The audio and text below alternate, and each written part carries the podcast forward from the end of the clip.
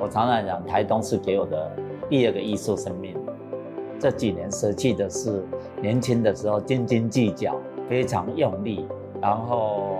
很刻意去做艺术、去生活那一种态度。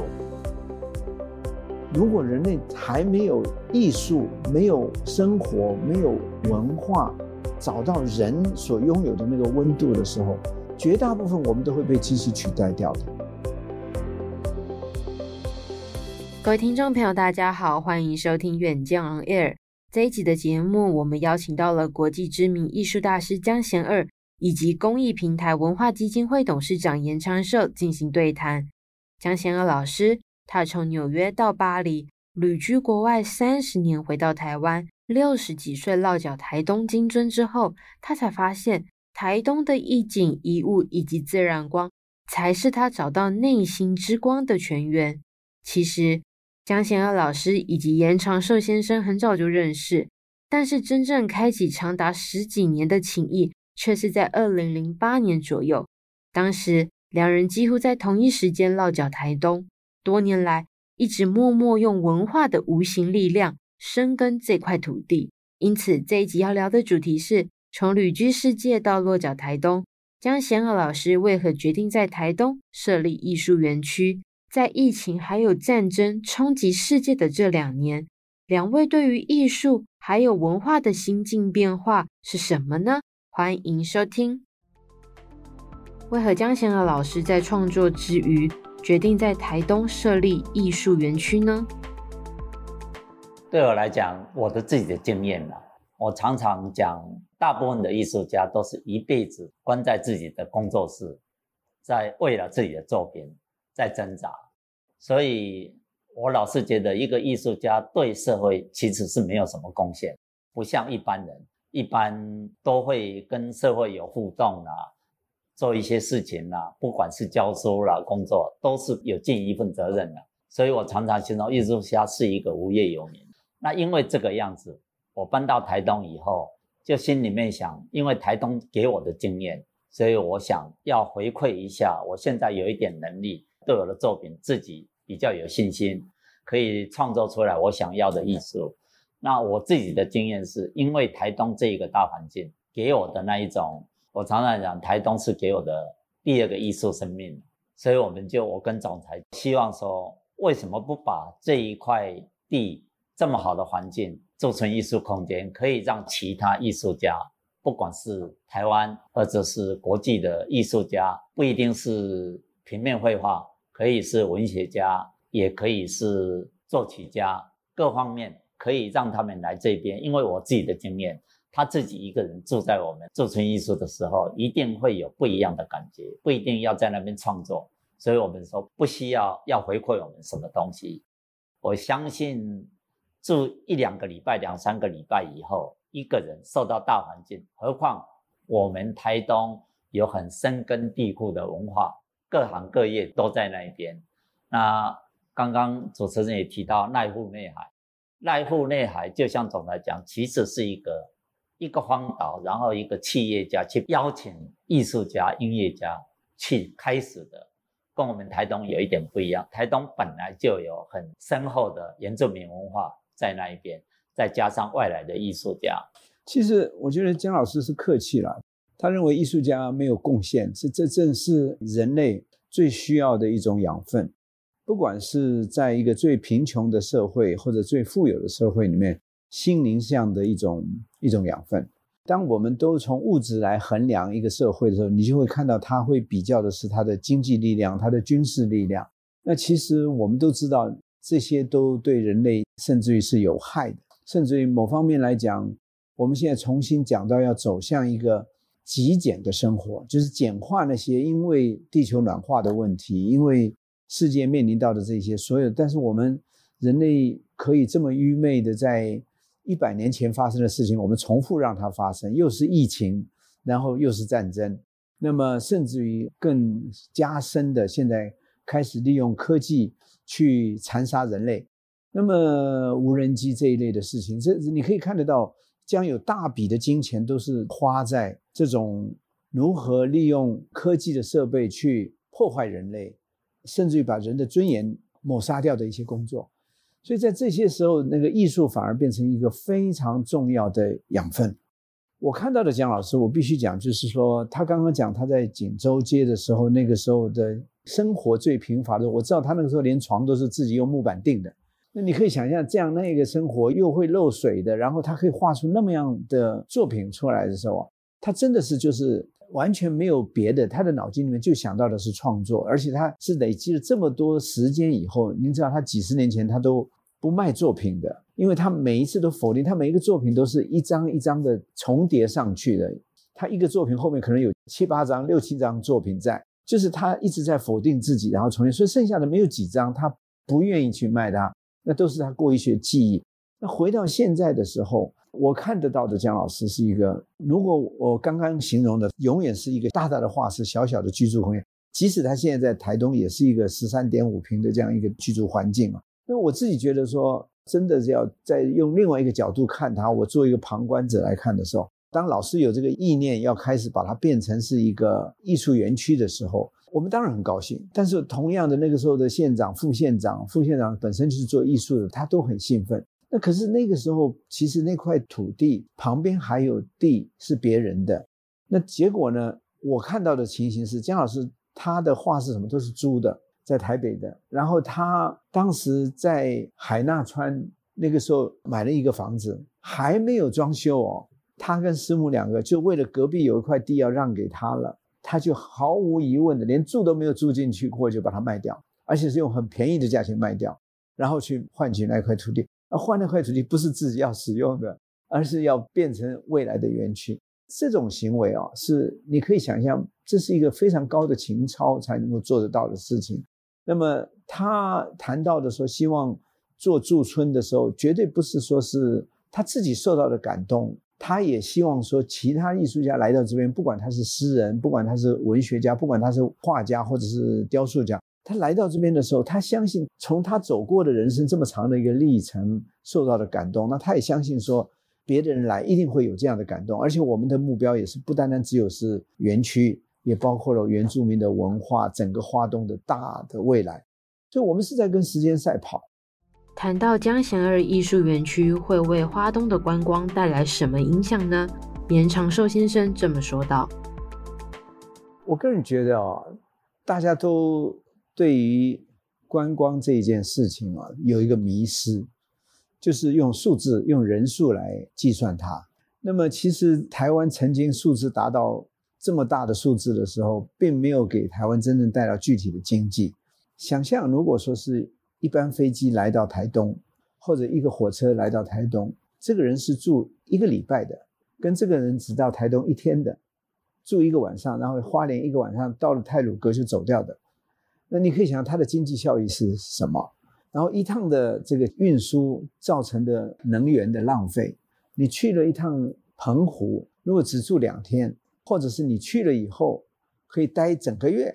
那那个经济效益是怎么样？所以大家都有一个错觉，反而像我看得到的台东，它是可以，你一到了这个地方以后，你可以一次去一个礼拜在长滨都可以够你去找到你想要找的心灵的地方。你到了这个池上，你可以想到蒋勋持续的在那边一次又一次的去，他从来不会厌倦，还换别的地方。那你像南回。所以你如果这样子想的时候，其实它不是那个数字，那么甚至于它因为太大量的数字，反而会造成错误的开发跟错误的破坏。所以反过来可以注意到，台东现在很少在用“观光”这个字了，他们现在都讲慢经济、慢生活、慢时节。虽然我觉得慢时节有的时候，呃，这个大家抢着排队等吃变得快了啊。但是不管怎么样，就是大家开始心态已经知道，说到台东不是来观光的，而是来生活的。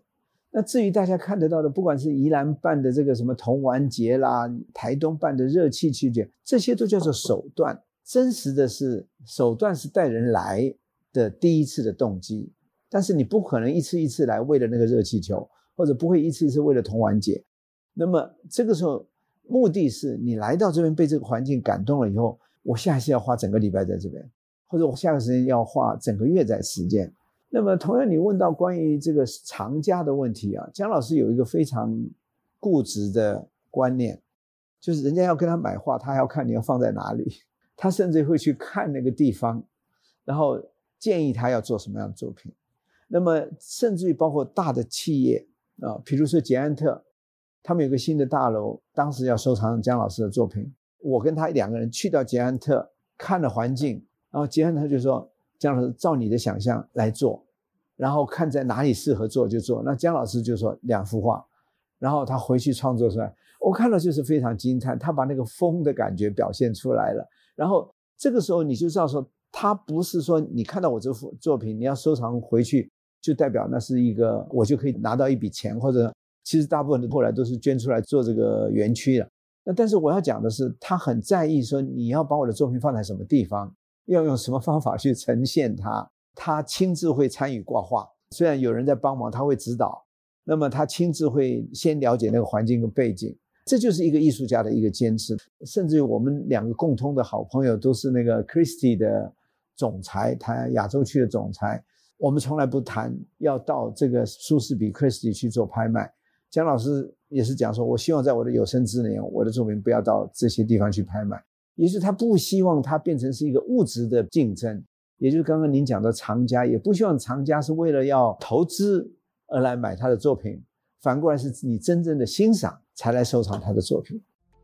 请问江贤娥老师在艺术上努力多年，这几年的心境上有哪些转换呢？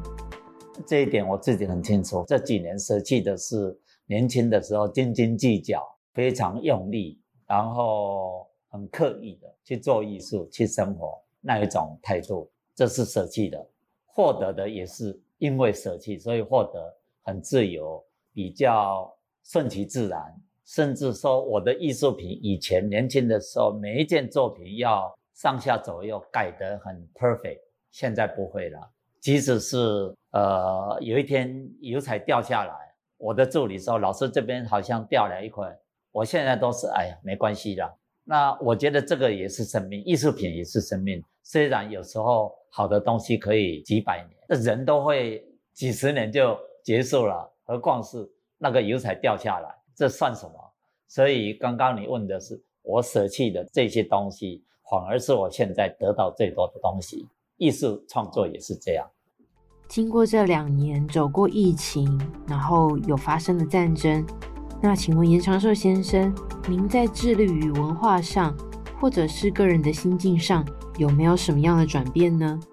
其实我觉得我看到的一种一种遗憾，就像我前前跟傅娟讲了，我重新看那个我所看见的未来。那当然一路你都看到，如果你从头看到我每一本书，其实我自己都觉得很烦，就是我怎么会那么鸡婆，就每一个时间都想要告诉这个社会说，哎，现在这个教育。醒醒吧，家长！你是扼杀子女天赋的杀手。想到另外一本书，我讲到说是醒醒吧，选民！我们是扼杀台湾民主的杀手，因为你是负责选这些人的，你怎么可以容许他做出违背真实价值的事情？最新的、更深的一种感触，就是因为过去的人类，不管从工业社会取代了很多的劳力，取代了很多的原来的马车变成汽车，然后一路一路的看了工业社会。淘汰了很多从早期的英国的做织布的，然后把印度的他们变成只是做生产者，然后最后再卖回给他们，那么把殖民地变成是他的最低阶的生产的劳力。那所有这些现象，其实在每一个阶段都在改变当中。但是我觉得，当社会慢慢走向文明的时候，经济的富足了以后，那个文明没有跟进。那我最担心的一件事情，就是我现在最焦虑的一件事情，就是本来的教育是。以前是家庭教育，就是完整的是家庭教育到学校教育到社会教育，循序渐进的。那么孩子年轻人是经过这三个阶段走向成熟，当然也有家庭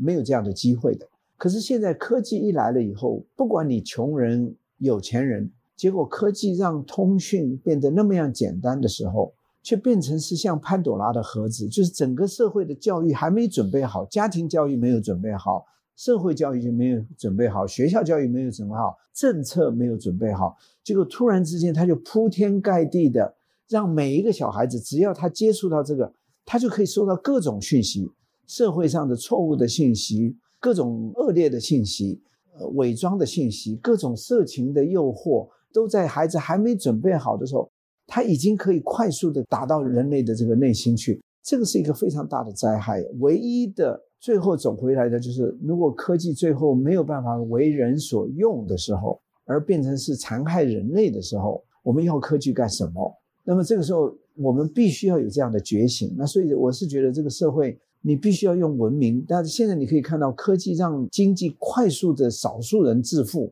因为它速度更快。那但是却让更大部分的人变成平庸，他的工作是没有成就感的。原来的小店的老板，原来的一个有工作的人，突然变成 Uber 的送货员，他是没有灵魂的。他每天是靠这个赚钱，但是他却没有成就感的。你突然把人的可以思考的、可以跟人沟通的工具都拿掉了，那么这个时候你就会发现说，如果人类还没有艺术、没有生活、没有文化，找到人所拥有的那个温度的时候，绝大部分我们都会被机器取代掉的。不管是你的智商一八零多高的，你都不会比一个小小的一个电脑的记忆比更强。那所以这个时候你会觉得说，那为什么要艺术？为什么要文化？为什么这中间更重要包覆在整个上面的是文明？文明不会是战争的，不会是去敌视彼此的。文明是不会用金钱去炫耀自己的。文明是我赚了钱的时候，我要重新愿意去分配到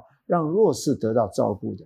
本来我们期待一个政府可以替我们做这个分配，你收到了税，你可以把它分配到需要被帮助。现在我们这个钱收到了税以后，变成政府拿来买选票的工具，有钱人没有钱人都一律的分配一样的钱。那这个时候你就会发现，这种社会的正义是绝对是不对的。可是这个时候，如果一般的百姓、一般的选民没有办法感受到这种威胁的时候，那这个时候你就会发现说，我们用什么机制来重新分配这样的一个状况？我个人认为，唯一的一个就是，说不定一个独立的公利团体。可以做这种再分配的工作，你不可能很会赚钱的人不一定很会做公益，可是会做公益的人，他是一门学问。我自己差一点想要再写一本书，说公益是门学问，因为它真的是门学问，它不再是一种施舍的工具，它不是你的佛教讲的布施，它是要很用心的让弱势可以结构性的翻转它的未来的力量。那你如果没有这样的时候，他一定会对你反扑。民主社会就是选票的反扑。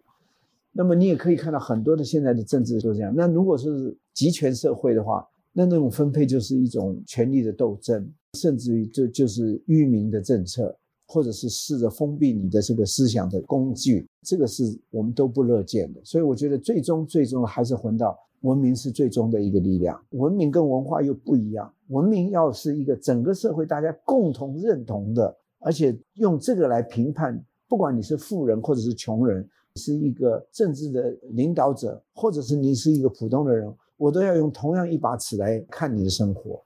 当你看到一个富人突然间现在有钱了，他开始买游艇了、买飞机了、买买这个豪华的汽车的时候，你会开始怀疑说，你到底你有没有照顾到你的员工？当你下一代接下了产业，结果互相为了这个财富在那边斗争的时候，你牺牲的是一大堆为你工作的员工，哎，他的未来也被你绑在那边。凭什么你们可以把他们的未来变成你斗争的工具？为了你们兄弟竞争的工具，然后舍弃掉了对员工的责任？那这是我看得到民主社会必须要反省的一些力量。那以前讲到的马克思啊这些呢，其实都是一种某种情况反映了对这种的不满。那可是马克思他并没有活着看到最后马克思的主义被执行到变成另外的一个偏执。那所以所有的理论。最终还是要面对的是实现。那我自己在公益的这条路上，就深深的感受到，我没有办法改变所有的，但最起码我想办法做出一个可以看得到的一个成功的范例。那么希望慢慢的能够影响到大家对公益、对社会的使命、对作为一个企业家、作为一个政治人物的一种观察跟监督的力量。以上就是今天的远见 air。上一集我们请到严长寿先生。谈谈台东如何走向国际艺术聚落，新模式如何改变旧体制。这一集邀请到了知名艺术大师江贤二，以及与严长寿先生一起谈谈他们如何落脚华东，对于艺术文化的坚持是如何去实践的。那如果你喜欢远见 on air，欢迎赞助或是留言给我们。如果想了解更多细节，欢迎参考资讯栏的连接。最后，请大家每周锁定我们，陪你轻松聊财经产业国际大小事。下次再见，拜拜。